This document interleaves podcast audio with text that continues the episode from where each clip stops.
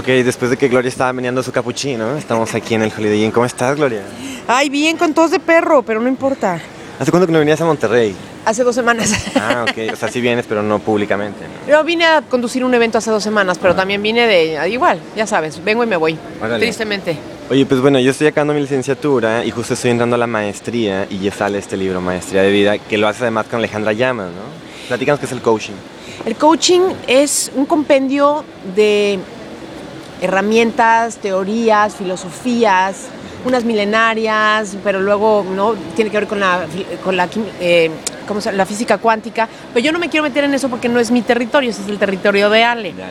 Entonces, pero ella comenzó a, a meterse en el interesantísimo mundo del coaching hace muchos años y evolucionó de ser estudiante a ser eh, coach y después ya es maestra, ya tiene su instituto. Es una mujer muy comprometida con este tema, pero básicamente cómo se usa, hay, hay- hay coach de- eh, para temas profesionales, hay coaches para temas como... Para deporte, ¿no? Es más común. También, bueno, claro. Entonces el coach efectivamente no se pone una meta contigo y este o un paro, algunas metas y límites de tiempo y fechas y todo el rollo y entonces e- es, así es como se usa habitualmente tener un coach. Pero a ver, el coach no es como esa persona a la que te le estás recargando cada vez que te sientes mal, es tu consejero, ¿no? Claro, es alguien que dice, a ver, Tu asesor. a ver, tú Nicolás quieres ser campeón de natación, ¿no? Y él es tu coach y él también quiere que seas campeón de natación. Entonces van a poner objetivos, van a poner procedimientos, van a poner fórmulas para que lleguen ahí. Yo, Gloria, quiero ser, ya no quiero ser gerente, quiero ser director. O sea, ¿cómo, qué pasos tengo que dar para llegar a estas metas que me estoy proponiendo? Este, ¿no?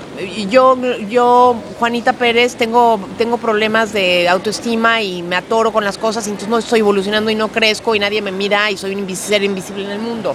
¿no? O sea, a ver, vamos a salir, vamos a salir de los, de los atorones y vamos a llegar a, a- a- a otros lugares sabiendo que no hay límites, que, que nosotros seguramente nos hemos autoimpuesto ciertas etiquetas que podemos eliminar a gusto, al- al- ahora sí que al gusto del, del- del cliente, ¿no? Del consumidor. Entonces, ese es el coach. El coach va contigo a todas estas cosas. Alejandra ya había escrito dos libros previos y entonces, como era colaboradora conmigo en el programa de radio, Estabas en MBS, ¿no? Exactamente. Y entonces nuestro, eh, el editor de Alejandra escuchaba la colaboración y le fascinaba y dijo, no, tienen que hacer un libro de lo mismo. Y eso es lo que es. es son conversaciones breves sobre temas puntuales, aterrizados. Eh, están, por breve que sea cada capitulito o cada tema, se aterriza y se comprende y se toca el, el- el- fondo, yo me A parece. mí me gustó mucho cuando hablabas también como del sabotaje, del bloqueo, de esas cosas, de esos loops que luego tenemos nosotros, todo el mundo, y cómo salirte de ese loop, ¿no? Sí, y es que hay, hay muchas herramientas dentro de este libro, porque una de las cosas que a mí me importa mucho decir, Nicolás, es que este libro no es eh, metafísica, ni es dedo de santo, ni, ni, ni, ni, ni es magia, ¿no? Ni, ni, ni, ni tiene pócimas, ni, ni, ni ingredientes. Lo- es puro sentido común. El coaching, por eso me gusta, porque es sentido común, es muy Claro. práctico, es muy sencillo. Pero solamente es entender un par de conceptos que te, que te van de repente abriendo los ojos y dices, estaba re fácil. Ándale. Y, me, y, y- y- ahora sí que yo certifico, atestiguo que, que sí, porque, porque yo ya lo viví, porque yo ya, afortunadamente, en este encuentro con Alejandra, que no solamente derivó en el libro, derivó también en un proceso de crecimiento mío, que a pesar de, de que no soy ninguna chavita, este, este, tenía cosas que quería trabajar de mi persona, de mi personalidad, de mi comportamiento, de mis hábitos, de mi forma de conducirme por la vida que me han sido de gran utilidad y me siento increíblemente adelantada y, y- y llena de gratitud de, de- de saber que, que nunca es tarde, que siempre podemos hacer estos ajustes y siempre podemos incorporar, este, ¿cómo te diré? O sea, nu- nuevas eh, fórmulas o herramientas para poder llegar a donde queremos y no nos Claro. tenemos que detener y, y pensar que ya llegamos a, a nuestra fecha de caducidad y que ya, ya se te está acabando el tiempo, ¿no? No, claro, aparte tú siempre estás bien renovada y haciendo muchas cosas distintas a paralelo a Netas Divinas, que ya ha sido donde has estado. Pero, por ejemplo, ¿este proyecto te lo propusieron o a ti te salió la iniciativa de acercarte a Mondadori? No, es que el editor de la, de la casa fue el que dijo, quiero que hagan un libro de lo que hacen en el radio. Tal cual. Él lo pidió, entonces, bueno, imagínate, yo casi no me la creía. Claro, Gloria, dale un trago a tu café, yo sé que quieres darle un trago. No, es que tengo... Como tos. Sí, pero está caliente. Sí, no, no hay falla. Y no, es que aparte, Gloria, te quiero hacer también preguntas como sobre tu carrera, porque no Sí. estudiaste eh, preparatoria, No. carrera, nada, y estás en los medios y muy posicionada. ¿Fueron relaciones públicas o cómo, No. cómo lo hiciste? Empezaste en comerciales, ¿no? Sí, empecé haciendo comerciales hace mil años. este, y eso lo único que me dio fue una cierta comodidad con la cámara, la verdad es. Y ya. ¿No?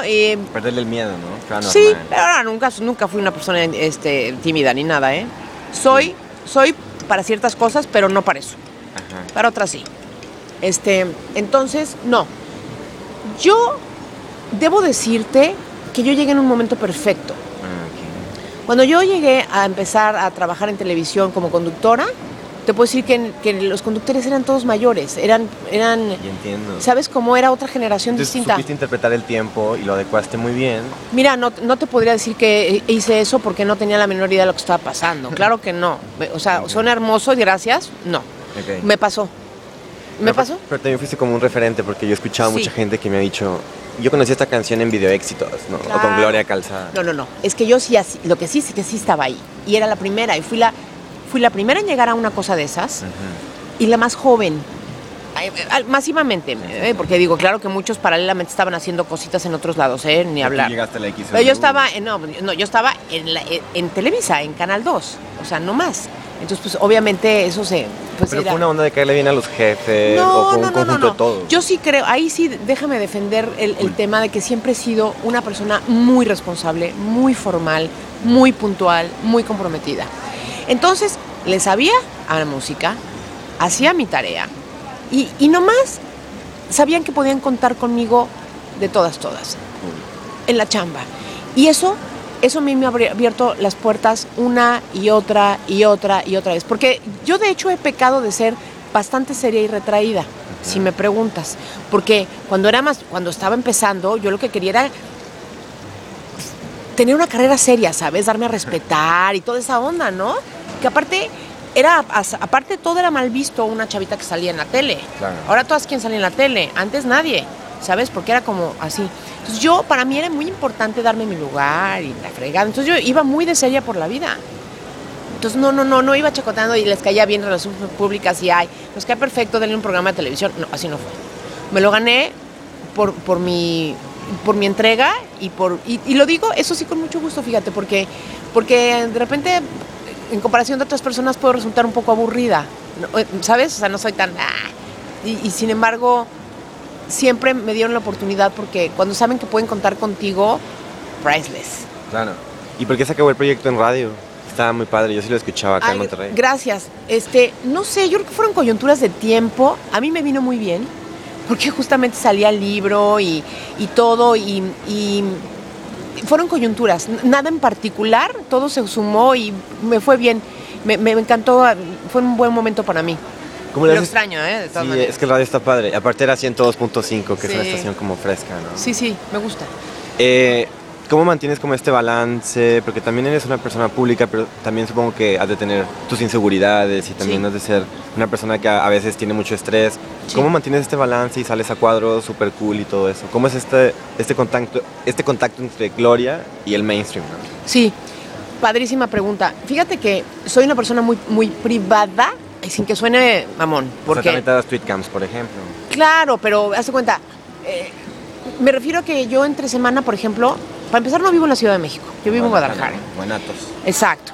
Entonces, yo entre semana trabajo desde mi casa, tengo lo que le llaman el home office, ¿verdad? Entonces ahí tengo mi computadora mi- mi- y ahí yo ahí me desarrollo. Hago todas las cosas que no tienen que ver con cuadro, donde no tengo que estar presente, incluso juntas, todo lo hago por, por- desde mi casa. Y eso me da muchísima paz, me da, me da unos respiros padrísimos de tiempo, porque el resto del tiempo me la paso en un avión y es muy cansado. Y, y sí, sí estoy, este, ahorita justamente llegando a, a un punto en que, en que ya me empezaron las migrañas del estrés, porque con todo y que trato de equilibrarme lo más posible, se me vino una carga de trabajo muy importante este, este último cuatrimestre del año, no he parado. ¿Y, cómo quitas el estrés, la migraña, todo eso? yo duermo y descanso y yo soy capaz de desconectarme a un grado impresionante. Yo me puedo quedar en estado casi catatónico con la televisión prendida sin pensar. Claro, claro. soy, soy, me desconecto muy cañón. Claro, y también eres productora, estás haciendo cine, tele. ¿Qué crees que le hace falta a la televisión en México? Tú que estabas, pues ya eres considerada la vieja guardia, ¿no? Estabas en esas épocas de Televisa, de Milmo y Vida Red. Yo quisiera pensar, lo que pasa es que es una utopía lo que te voy a decir absoluta, pero yo quisiera pensar que lo que nos hace falta es una audiencia más demandante. Este, que verdaderamente así se unieran legiones de, de personas a decir, oye, necesitamos un poquito más de, de- de contenido. Y no estoy hablando ni, ni- yo no soy ninguna intelectual ni mucho menos, ¿eh? Pa- Para mí el entretenimiento, el entretenimiento es el rey. Pero el entretenimiento también tiene niveles Claro. y, y- y tiene, y tiene compromiso.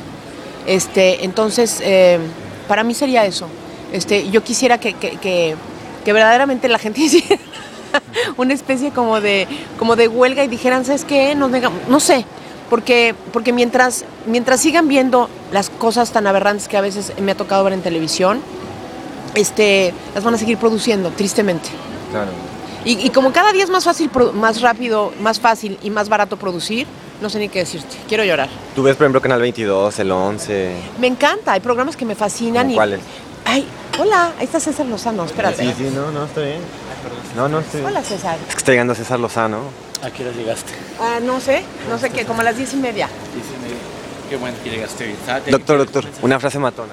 Este, a ver, tal vez no fui lo que quisiste, tal vez no fui lo que pediste, tal vez no fui lo que buscabas, pero de una cosa estoy seguro, fui más de lo que tú merecías. Ay, Esos de ardidos, ¿no?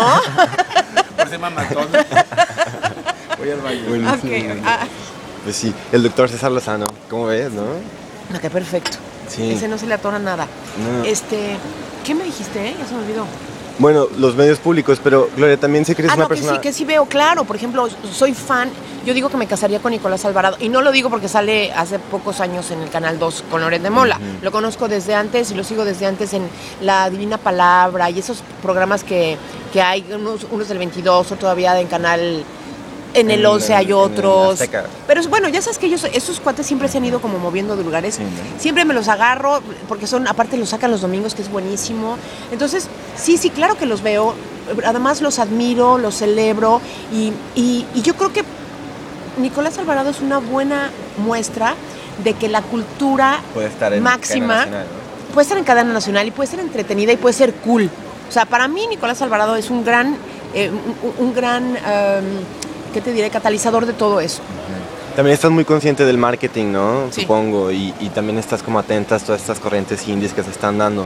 Eh, ¿Qué tanto sabe Gloria Calzada de estas corrientes alternativas, los hipsters? Mucho más de lo que te imaginas. Neta, ¿por qué? Porque no sé por qué hay un, hay un gen, chip, este virus en mi persona, muy extraño, muy chistoso y, y bienvenido siempre, que me mantiene con una curiosidad insaciable de todo lo actual. Soy una, soy una curiosa incansable, estoy leyendo todo el tiempo información de toda índole. Mis fuentes de información nadie se las imagina porque lo mismo me, me- me leo el New York Times y por supuesto que el New Yorker y todas estas cosas de, los, no, de las personas como de otro nivel intelectual más elevado que el mío. Este, pero, pero la curiosidad está ahí, el interés y aprendo un montón, leo de política, no, no hablo del tema jamás, pero soy una persona muy informada y me interesa mucho lo que pasa con los hipsters y con todas estas este, sub- subgéneros o sub, ¿qué les llamaremos? Muy interesantes. Eh, sé más de, de la música y, y de su forma de vida de lo que nadie se imagina porque me interesa y, y me mantiene, además me mantiene viva. ¿Y lo viste como un nicho para hacer contenido? No sé, porque, porque no, no sé si estoy ahí, ¿sabes? Este, ta- también tengo que tomar en cuenta quién soy y lo que quiero para, para el- los años por venir, este, sin, sin clavarme demasiado en, en- en esa ocupación o preocupación. Pero entonces siento que, siento que tengo otras cosas como, como más a flor de piel para, para decir y para producir. Sí, a mí me gustan mucho Netas Divinas y lo veo todos los jueves que llego a mi casa, Gracias. sinceramente, porque me baja avión bien a gusto. Pero, eh, ¿qué va a pasar el día que Netas ya no esté? No sé, no tengo idea. No quiero pensar en eso porque... O sea, sí te aterra la idea. ¿eh? No, no me aterra la idea, pero no la, pero no la contemplo, no la, no la entertain the idea, ¿cómo se dice? No, no, no la estoy pensando. Y es impresionante cómo sigue manteniendo vigente. Sí, la gente le gusta muchísimo, pero justo en el avión venía pensando que mucha gente me dice, ay, me das un autógrafo, autógrafo para mi mamá. Entonces digo, pues no que les gusta, entiendo, a ti también te gustan. No te Según hagas, yo le ¿no? gustan a todos. No, no, no, no te hagas, sino espero que no, que no nos estemos anquilosando, ¿sabes? Sí, sí. Espero que no. Órale. Yo creo que no. ¿Y qué estás escuchando de música ahorita? Eh, ¿Sabes lo que hago? Es, una- es, es un iPod, ¿no? No, es mi iPhone, pero aquí está mi música. Y ¿Podemos me- verlo? Sí, claro. Estaría bueno que trae de Este música. es el, el de Alejandra Llamas, ¿verdad? Este. Arroba Alejandra llama, sí. Sí. Mira, es que tú te puedes meter a ver y vas a encontrar desde Linkin Park, Órale. no sé qué decirte, o sea. artista. A ver tú. Ajá. Adele. Eh, no, eso es un accidente, ¿eh? Pero me gusta mucho el, el rock argentino. Alicia Keys. No, pero espérate, este... A ver, Sam, and the Womp, a ver, por ejemplo, ¿ya me entiendes? O Sí, sea, sí, sí, hay cosas, mira, vámonos a los recientes, esos son más, esos más representativos. ¿Dónde están las listas? Llévame ahí. Llévame a las listas de las más recientes. Los comprados. A ver, no, creo que es acá. No traigo lentes. Mm, Ah, sí, es en música. Es que es un software totalmente distinto. Ay, cálmate. Ya, ya, Sí, ya ya nos vamos, ya nos vamos. Dame un segundo, espera, espera, espera.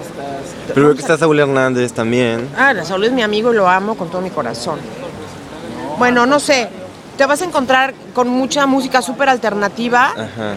en este iPod. Cañón, cañón. Y me da risa porque nadie le entiende a mí. Yo creo que la personalidad de alguien se puede ver muy bien en, en esto, ¿no? Sí, a ver. No sé dónde están las listas, no sé qué decirte. Mm, Tienda, ahora suena. Espérate, no, acá están las listas, espérate. Bien, ya está. Mira, reci- la- eh, agregar recientemente. novedades recientes. O las más compradas, espérate. Espera, espera. Esto, ahí vas, ahí estás. Ahora Lechetes, Leon Larregui, Franz Ferdinand, Moderato, Bruno Mars, Beck, Lil Allen, Stone Temple Pilots. Órale, no imaginé que tuviera Stone Te Temple digo, de B, de Monsters. Musgrats, o sea, Pitbull. hay de todo. Sí, sí, sí estás enterada de música, ¿eh? I am The Black Keys. No, uy, tú estás muy Buenísimo, mainstream, hijito. buenísimo. No estás poniendo, diciendo los más extraños que tengo. Lo que pasa es que traigo lentes. Ah, Midnight City, M83, Ah, bueno. buenísimo. David Guetta, Usher. No, sí, la verdad es que sí. Ah, ¿eh? ¿te sorprendí? Muy bien, gracias. Buenísimo, Gloria. Pues, ¿algo más que quieras agregar? Nada, me encanta platicar contigo, estás padrísimo y que ya me tengo que ir a la presentación. Vale.